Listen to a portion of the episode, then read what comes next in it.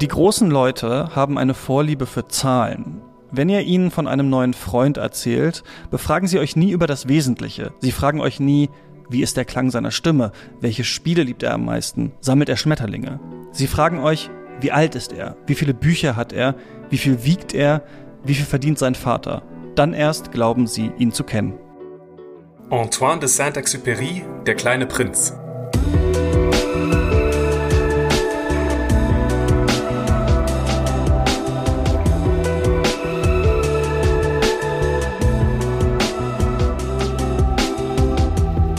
Ihr hört Geister, den Philosophie-Podcast von mir, Christian Eichler, und dir, Jens Pier. Hallo Jens. Hey, hallo. Jens, wir müssen es ganz kurz sagen, du hast gerade deine Diss abgegeben. Du warst komplett im Tunnel, Yay. hast dich mit was ganz anderem beschäftigt und jetzt der kleine Prinz. Ja, es ist, ein, es ist eine schöne Kehrtwende.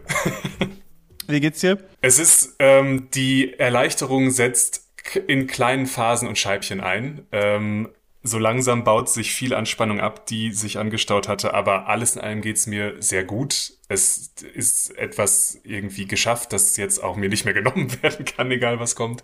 Mhm. Und ähm, ja, ich glaube, ich glaube, Erleichterung und Entspannung ist äh, das Einzige, äh, was man jetzt sicherstellen muss, ist, dass man nicht in eins von diesen typischen Löchern fällt, die sich einstellen können, wenn mhm. man ja, ja, monatelang stimmt. unter großer Anspannung sehr fokussiert gearbeitet hat. Aber bislang bin ich guter Dinge. Ja, da holt uns äh, Antoine jetzt vielleicht raus oder schützt uns vor dem Fallen in dieses Loch. Ja, also das ist ja hier unser Format, in dem wir jeden Monat einen Text besprechen. Es gibt dazu einen Lesekreis im Geister Discord. Das heißt, wenn ihr das Buch auch mit uns lesen wollt, könnt ihr da schon mal eure ähm, Meinung dazu dalassen. Das wurde auch ähm, dieses Mal gemacht. Jens, ist noch gar nicht in diesem Discord, weil du eben so auch in deinem Dis-Stress warst die letzte Zeit. Deswegen haben wir auch für den Anfang uns, sag mal, vermeintlich einfache Literatur oder Literatur, die du schon kanntest, ausgesucht.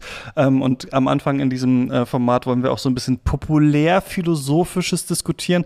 Und es ist ganz witzig, ähm, weil ich neulich das Buch How Do You Live gelesen habe. So ein japanischer Klassiker, auf dem der neue ähm, Anime der Junge und der Reihe von Hayao Miyazaki, diesem großen äh, Anime-Meister, ähm, äh, basiert. Und da in dem cool. Pressetext stand auch nochmal, dass dieses Buch Philosophical Fiction ist, so wie, und dann wurden die Beispiele genannt, der Alchemist von Paulo Coelho und der kleine Prinz. Also, dass der kleine Prinz irg irgendwie so als Philosophical Fiction äh, bezeichnet wird.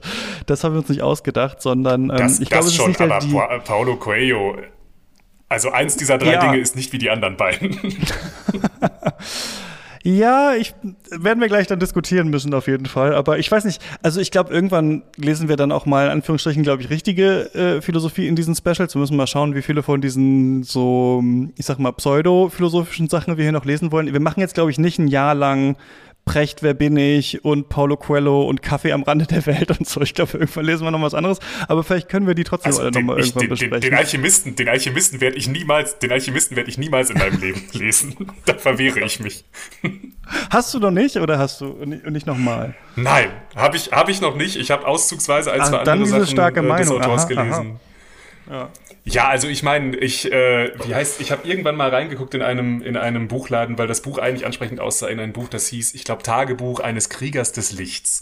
Und das war, ich möchte gar nicht, ich möchte gar nicht hier on the air äh, Kraftausdrücke benutzen, aber es war wirklich eine sehr, also von diesem Autor lese ich nichts mehr. mhm. Doch, doch, ich krieg die schon dazu. Nein, müssen wir auf jeden Fall nicht machen. Äh, der kleine Prinz aber hatte für mich immer so einen Klang auf jeden Fall auch. Denn es ist ein Buch, das ich nicht in meiner Kindheit oder so gelesen habe, das aber überall rumlag, hatte ich das Gefühl. Also ich kannte das Cover. Meine Mutter hat es, glaube ich, irgendwann mal geschenkt bekommen und gelesen. Also ich wusste so ein bisschen, was das wahrscheinlich ist.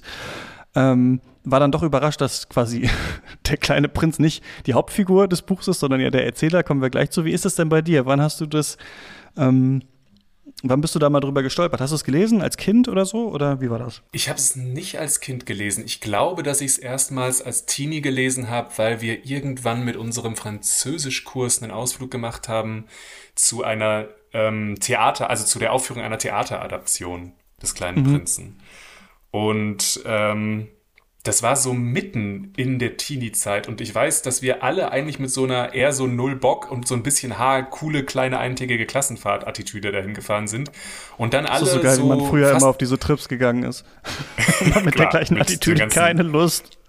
Natürlich. Ja. Und irgendwelche Snacks eingepackt und ja, ne, man kennt's. Ja, ja, und, genau. ähm, und, und fast wider Willen fanden wir es dann alle sehr schön und sehr berührend. Also der kleine Prinz ist das habe ich, glaube ich, irgendwann in der Planungsphase auch schon mal zu dir gesagt, ähnlich wie so einige andere Sachen wie, ähm, weiß ich nicht, die Sopranos oder, oder, oder ähm, Stairway to Heaven von Led Zeppelin. Es gibt so Klassiker, die sind irgendwie aus totgenudelt, weil sie überall immer genannt werden und vorkommen, aber sie sind es auch irgendwie mhm. zurecht. Es ist schon einfach ein tolles Buch. Und ähm, ich glaube, dann habe ich es irgendwann noch mal in meinen Zwanzigern gelesen, als ich für eine Weile während des Studiums nach Paris gegangen bin, weil ich dachte, das sei passend und ich wirklich so dieses Klischee dann einfach erfüllt habe, dann auch noch mal mhm. sich mit diesem kleinen französischen Literaturklassiker zu befassen. Und ähm, ja, jetzt zur Vorbereitung dieser Folge ein drittes Mal und jedes Mal äh, habe ich dem wieder was Neues abgewinnen können. Hm, ja, war bei mir auch so in der Art. Also ich finde, ja, es kriegt einen dann schon irgendwann. Ich finde es aber schon irgendwie auch sinnbildlich für so eine Art von Kinderliteratur für Erwachsene, die hatte ja eine Hochzeit mhm. zu unserer Jugend so ein bisschen, ne? Also mit irgendwie mhm. ähm, Harry Potter und Walter Mörs und Tintenherz und diese ganzen Sachen. Das war ja so voll der Boom. Ich will das nicht alles in einen Topf schmeißen, aber so ein leichtes Gefühl hatte ich dazu, als ich angefangen habe, das zu lesen, dass ich dachte, okay, mal gucken, was jetzt hier, wie jetzt versucht wird hier, ähm, mich zu überzeugen von so Kalenderspruchweisheiten oder so. Und ähm, yeah. ich muss sagen, ich fand's am Anfang recht anstrengend, das zu lesen. Ist ja gar nicht lang, sind ja knapp 100 Seiten. Dann hatte es mich irgendwann. Dann fand ich es wieder ein bisschen manipulativ, so wie es gemacht war, aber es stimmt schon, man kann da viel ableiten und es ist nicht eins, das einen auf so einen, finde ich, klaren philosophischen Pfad bringt dieses Buch, also bei dem man mhm. klar sagen kann, das sind jetzt die drei Themen und nur darum geht, sondern es werden viele verschiedene Sachen angesprochen und so und ich verstehe auch, warum äh, das so erfolgreich war. Aber ja, also ganz überzeugt davon bin ich nicht. Können wir dann gleich mal so ein bisschen ähm, können wir dann gleich mal so ein bisschen drüber sprechen.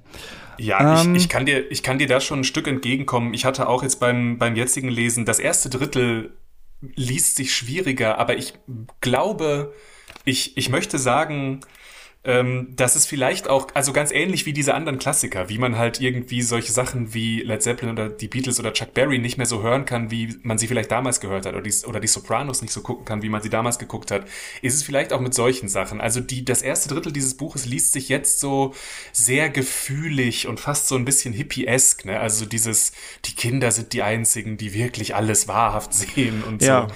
Und ich, das sind so Diskurse, die so ein bisschen gekapert worden sind, glaube ich, mittlerweile. Aber vielleicht war es damals in der ersten Hälfte des 20. Jahrhunderts, als so Leute wie äh, de Saint-Exupéry und Astrid Lindgren und solche AutorInnen diese Art von wirklich radikal die Perspektive des Kindes inhabitieren und gucken, was man, was da irgendwie anders mhm. ist oder interessanter ist. Vielleicht war es damals ganz neu und nicht so ganz so klischeehaft, wie es vielleicht jetzt ist. Und es ist jetzt ein Klischee geworden, weil die Literatur damals eigentlich total schön und wegweisend war. Ist jetzt nur, das behaupte ich mhm. gerade. Ich habe ja, ich bin ja kein Literaturwissenschaftler, aber es kommt mir so vor, als ob eigentlich da was Schönes drinsteckt, was vielleicht mittlerweile ein kleines bisschen zugrunde gerichtet worden ist. Ja, total. Also, und was natürlich heute auch zu einer ganz anderen Art von Ideologie verkommen ist. Und ja, da müssen wir, glaube ich, später nochmal drüber reden. Was mhm. ich witzig fand übrigens, ist, dass ich es recht ähm, äh, diesen Duktus recht schwer zu lesen fand, diesen kinderbuchartigen Duktus der ständigen Hauptsätze, in dem in jedem Satz was Neues beschrieben wird quasi. Also wenn man sonst halt andere Literatur oder philosophische Texte auch liest, dann gibt es ja immer viele Nebensätze und so und man hat so eine ganz gewisse Art von Flow. Und beim kleinen Prinz ist es ganz oft, dass es so ist, zack, zack, Völlig anderes Thema, zack, zack, nächstes Thema, komisches Wort, Affenbrotbaum, hä, weiter, weiter. Und das finde ich ganz witzig, weil es ja ein Buch ist, was unfassbar erfolgreich ist, irgendwie 140 Sprachen übersetzt, eines der erfolgreichsten Bücher der Welt.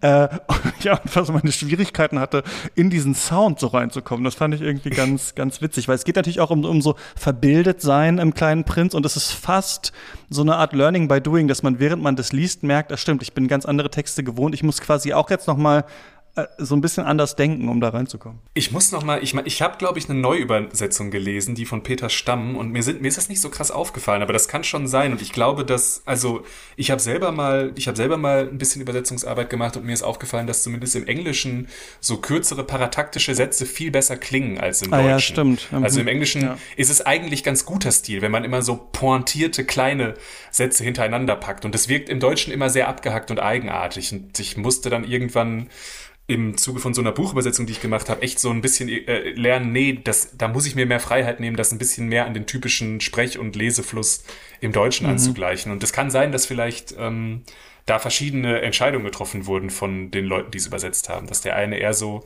diese Art von stenografischem Stil wiedergeben wollte, der vielleicht im Französischen noch mal ganz anders wirkt und der andere Übersetzer nicht. Ich weiß es nicht. Ich, also mir ist es beim Lesen nicht so krass aufgefallen. Ich gucke gerade mal nach, ob ich viele so kleine einzelne parataktische Sätze finde. Ja, doch. Interessant, mhm. genau. Ich habe von, von, von Grete und Josef Leitgeb die Übersetzung gelesen und es wurde aber auch öfter noch mal neu rausgegeben. Ich glaube, von Sloterdijk gibt es irgendwie auch eine Ausgabe, wo am Ende noch mal Ach, dann was? erklärt übrigens ja, was es hier mit Nietzsche auch zu tun hat und so. Also dieses das Flirten von dieser von dieser von diesem Buch mit der Philosophie ist auf jeden Fall nicht, ähm, nicht von der Hand zu weisen, aber ja, sicherlich, wenn man des Französischen äh, mächtig ist, ich hatte es nur ein paar Jahre in der Schule, dann werden sich hier wahrscheinlich noch ganz andere ähm, Dinge auftun. Und die ähm, werden wir jetzt besprechen oder einige von denen und das könnt ihr, wenn ihr jetzt gerade nur den Teaser hört, wenn ihr Geister finanziell unterstützt, steadyhq.com slash Geister ist die äh, Adresse. Wir werden jetzt so ja, zwei Stunden vielleicht über dieses Buch ähm, sprechen und falls ihr uns schon unterstützt, dann könnt ihr jetzt die Folge einfach ähm, weiterhören und nächsten Monat werden wir Sophies Welt lesen und da geht dann quasi der Lesekreis bei uns im Discord jetzt auch schon los. Erstaunlich langes Buch, 600 Seiten, hätte ich irgendwie gar nicht gedacht. Also nächsten Monat haben wir mehr vor, also sollten wir uns jetzt alle schon mal das Buch besorgen und dann direkt anfangen zu lesen und das nicht, das nicht hinausschieben. Das, das sollte ich wirklich auch. Ich habe das, das ist auch ein Buch, was ich noch nie gelesen habe. Es wird spannend, das bis nächsten Monat mal mir reinzutun. Ja, mal gucken.